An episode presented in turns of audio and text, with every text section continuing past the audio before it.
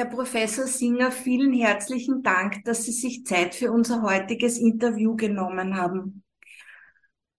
Als Leiter des Zentrums für familiären Brust- und Eierstockkrebs an der Medizinischen Universität Wien und durch Ihre lange wissenschaftliche Tätigkeit auf diesem Gebiet besitzen Sie eine besondere Expertise in der Beratung, Behandlung und Betreuung von Frauen mit erblich bedingtem Brust- und Eierstockkrebs. In Ihrer Ordination Breast and Health bieten Sie persönliche und individuelle Betreuung auf weiten Gebieten der Frauengesundheit an. Und das Schöne daran ist, dass Sie Patientinnen begleiten über den gesamten Prozess hinweg vom ersten Gespräch bis zur Nachsorge. Herr Professor, viele Frauen fragen sich, ob sie vielleicht für eine genetische Beratung in Frage kommen. Wann macht es Sinn, zu einer genetischen Beratung zu gehen? Ja, zunächst einmal vielen herzlichen Dank für die Einladung. Ich glaube, das ist ein ganz, ganz wichtiger Aspekt, nämlich das eigene Brustkrebsrisiko zu erkennen. Und das ist auch eine Sorge von vielen Frauen, ähm, die vielleicht äh, Familienmitglieder haben, die bereits am Brust- oder Eierstock oder vielleicht auch am Prostatakarzinom erkrankt sind und die sich fragen, habe ich ein erhöhtes Risiko? Und ähm, Sie wissen vielleicht, dass wir seit vielen Jahren an der Medizinuniversität Wien die Möglichkeit haben, Mutationsanalysen für die wichtigsten Brustkrebsrisikogene durchzuführen. Und wir bieten diese Leistung natürlich äh, in ganz Österreich an. Wir haben 100 Beratungszentren in ganz Österreich. Ähm, und wenn Sie interessiert sind, diese Beratungszentren äh, kennenzulernen, Sie können das nachlesen unter www.brustgenberatung.at. Ähm, aber natürlich, es ist so, dass viele Frauen ähm, Rat suchen hinsichtlich ihres eigenen Risikos.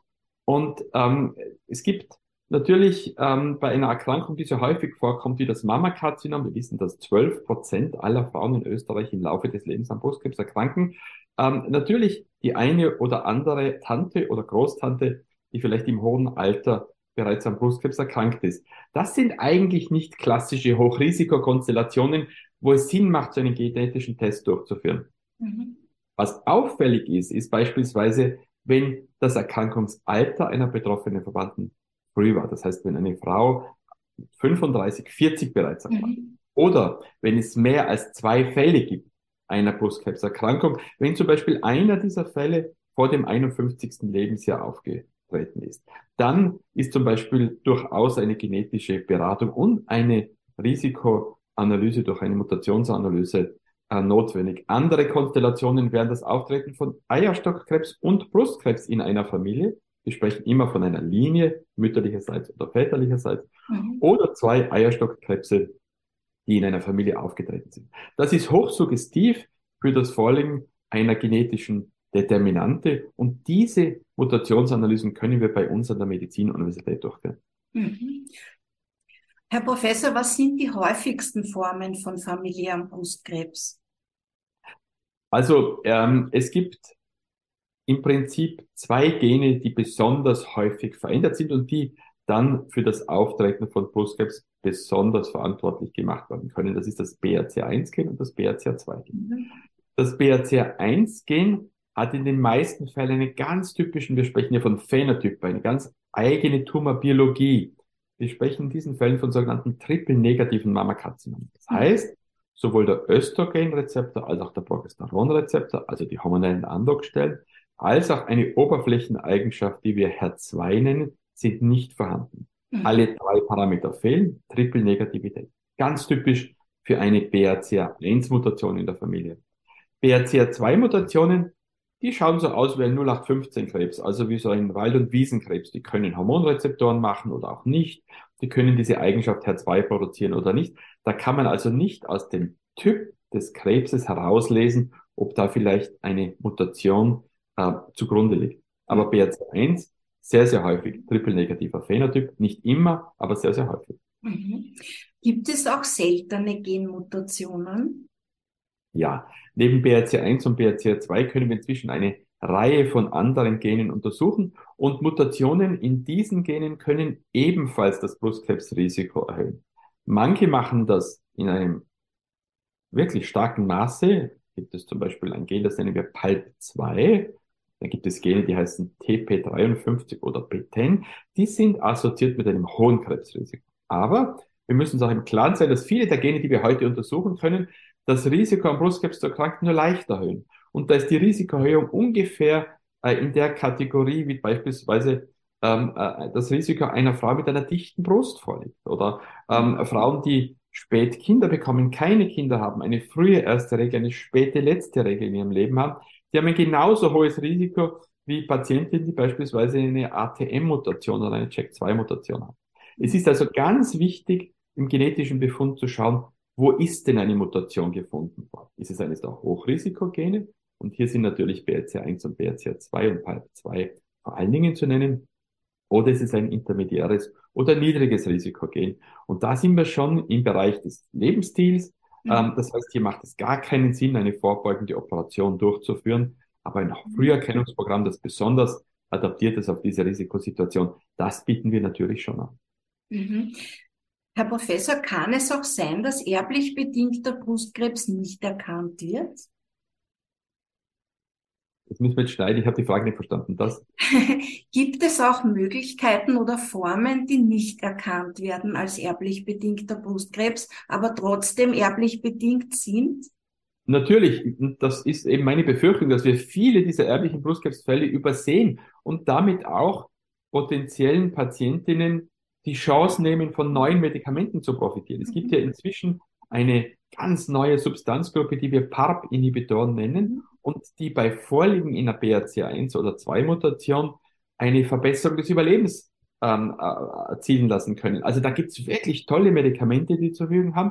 Aber wir müssen natürlich wissen, ob Frauen auch tatsächlich von diesem Medikament profitieren. Und das können wir nur durch die Testung. Das heißt, durch die Verfügbarkeit dieser Medikamente sind wir jetzt eigentlich gezwungen, praktisch alle Frauen mit einem Brustkrebs im metastasierten, also im fortgeschrittenen Setting, wenn er nicht die Eigenschaft HER2 aufweist, zu testen mhm. und im frühen Setting dann, wenn es sich um eine besonders aggressive Form von Brustkrebs handelt.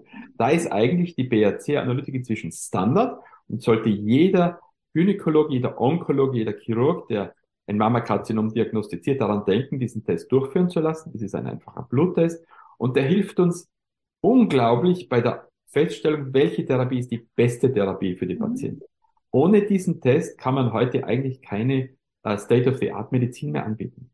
Okay. Herr Professor, wenn, welche Möglichkeiten äh, gibt es dann, den Brustkrebs zu behandeln, wenn sich herausstellt, dass es sich wirklich um erblich bedingten Brustkrebs handelt? Ja, da gibt es eine Reihe von Möglichkeiten, die sich auftun, wenn wir wissen, dass es eine BRCA1 oder BRCA2-Mutation ist, die Ursache der Krebserkrankung ist. Zum einen natürlich der Einsatz dieser sogenannten PARP-Inhibitoren. Das sind Tabletten, die man einnimmt. Das ist keine Chemotherapie. Mhm. Sehr gut verträglich und ist sowohl im frühen als auch im fortgeschrittenen Krebs mit einer Verbesserung des Überlebens assoziiert. Also eine mhm. Riesenchance, die man da zusätzlich hat. Mhm. Natürlich müssen in diesen Fällen auch die Standardtherapien zum Zug kommen. Ich spreche hier von einer antihormonellen Therapie oder ähm, einer Chemotherapie, wenn diese initiiert ist. Und natürlich ergibt sich beim frühen Brustkrebs auch die Möglichkeit einer vorbeugenden Operation. Mhm. Frauen, die bereits am Brustkrebs erkrankt sind, die wissen, dass sie eine Genmutation tragen, die können, und das ist eine sehr persönliche Entscheidung der Patientin natürlich, ähm, auch eine Entfernung der zweiten Brust, also der nicht betroffenen Brust, äh, durchführen lassen. Und damit reduzieren sie ihr Erkrankungsrisiko weiter. Denn wir wissen, eine Frau, die eine BRCA-Mutation trägt und die bereits auf der einen Seite am Brustkrebs erkrankt ist, die hat ein bis zu 60-prozentiges Risiko in den letzten, in den nächsten Jahren an der anderen Seite mhm. zu erkranken. Und dann gibt es natürlich auch eine vorbeugende Operation, die wahrscheinlich die effektivste und wirksamste Vorbeugungsoperation ist, die wir überhaupt in der Medizin kennen. Und das ist die vorbeugende Entfernung von Eierstöcken und Eileitern. Mhm. Bei Laparoskopie, also bei Knopflochchirurgie durchgeführte Operation, senkt das Risiko am Eierstockkrebs zu erkranken dramatisch. Und das ist deswegen so wichtig, weil wir ja keine vernünftige Früherkennung haben. Brustkrebs können wir durch MRT-Untersuchungen, durch Mammografien früh entdecken. Eierstockkrebs leider nicht. Mhm. Und deswegen ist diese vorbeugende Operation bei Frauen mit einer BRCA1 oder 2 Mutation, egal ob sie erkrankt sind am Brustkrebs oder nicht, eine der wichtigsten Maßnahmen, über die, um die Überlebenschancen dramatisch zu verbessern. Und das sollte man allen Frauen anbieten. Und deswegen ist es so wichtig, den BRCA-Status zu kennen. Mhm, mhm. Herr Professor, ich habe von Betroffenen gehört, dass es eine große Bürde ist, es ihren Kindern zu sagen, dass sie einen erblich bedingten Brustkrebs haben.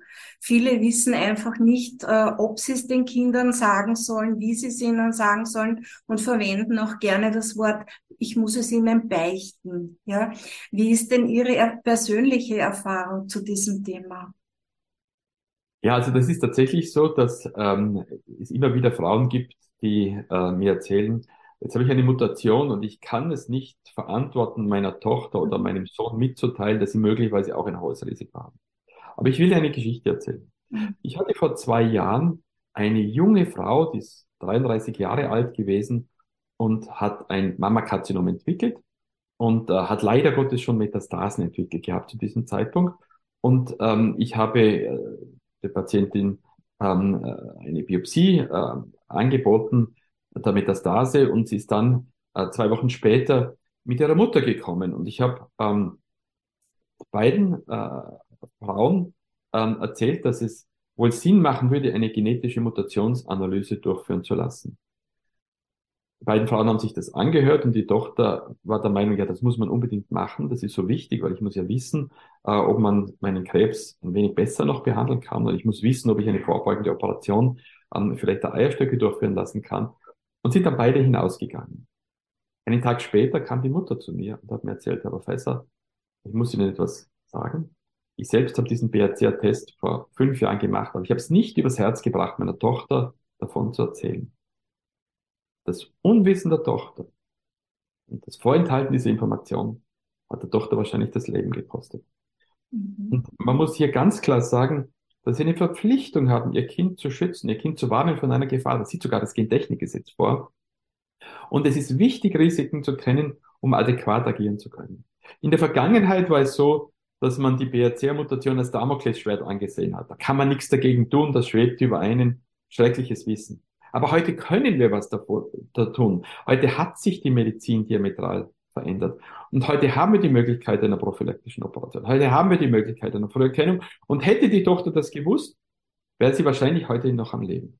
Es ist also ganz wichtig und es ist sogar verpflichtend, dass Sie als Eltern sich um das Wohl Ihrer Kinder kümmern und solche wichtigen Informationen auch kommunizieren. Denn dann hat Ihre Tochter, hat Ihr Sohn die Chance zu reagieren, die Chance, ihr eigenes Leben zu retten. Und was man auch oft vergisst, wenn eine Frau an einem Brustkrebs erkrankt ist, so ist es natürlich eine persönliche, ähm, ist es natürlich ein, ein, ein, ein, persönliches Dilemma und, und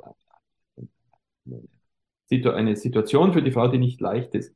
Wenn man aber weiß, dass äh, die Erkrankung an einer Mutation liegt, die beispielsweise die Tochter nicht geerbt bekommen hat, weil es eben nur ein 50-prozentiges Risiko der Weitergabe gibt, dann kann man auch entlassen. Dann kann man in diese Situation der Tochter sagen, wissen Sie, Ihre Mama, Ihre Großmutter, Ihre Tante sind alle an Brust- und oder Eierstockkrebs erkrankt, aber sie sind deswegen erkrankt, weil sie die Mutation haben. Mhm. Sie haben die Mutation nicht vererbt bekommen. Mhm. Ihr Risiko ist das der Normalbevölkerung. Sie brauchen kein intensiviertes Früherkennungsprogramm machen. Sie brauchen keine vorbeugende Operation machen. Sie brauchen sich nicht fürchten. Ich kann nicht garantieren, dass Sie nicht im Laufe des Lebens an Brustkrebs erkranken. Aber die Chancen sind sehr viel geringer. Und das ist eine unglaubliche Entlastung für die Kinder. Und das wird oft übersehen. Man muss die Chance ähm, zu reagieren den Kindern überlassen. Es ist mhm. deren eigene Entscheidung. Es ist nicht in Ordnung, es den Kindern nicht zu erzählen. Und deswegen gehen Frauen heute sehr viel vernünftiger mit dieser Situation. Wissen ist Macht und Wissen kann Leben retten. Und das darf man den Menschen nicht vorenthalten. Und Gott sei Dank verstehen das die Menschen zunehmend. Und dieses Gefühl, ich habe ein schlechtes Gen an meine Kinder weitergegeben, das tritt in den Hintergrund für, hinter die Chance, den Kindern mitzuteilen, das ist ein Risiko und du kannst jetzt entscheiden, wie du mit der Situation bist. Ändern können wir es ja ohnehin nicht. Mhm. Herr Professor, ich kann nur sagen, vielen, vielen herzlichen Dank für dieses aufklärende, informative, motivierende Interview. Ich sage wirklich herzlichen Dank. Sie haben damit bestimmt vielen Frauen doch auch die Augen geöffnet.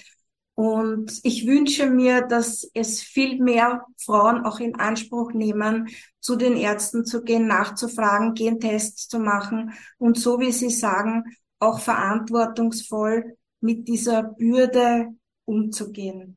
Herzlichen Vielen, Dank.